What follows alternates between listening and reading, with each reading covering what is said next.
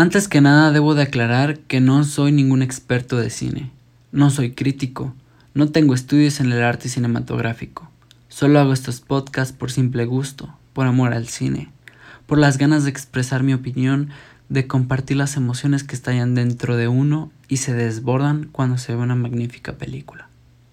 Aunque como todo en este mundo, la perfección no existe y hay películas bastante mediocres. En esos casos se tienen que dar las críticas y observaciones necesarias de la manera más objetiva posible.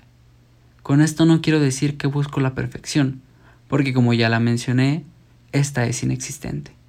Busco difundir al cine que, como cualquiera de las bellas artes, está para admirar, para sentir, para contar, para expresar, y no para comercializar.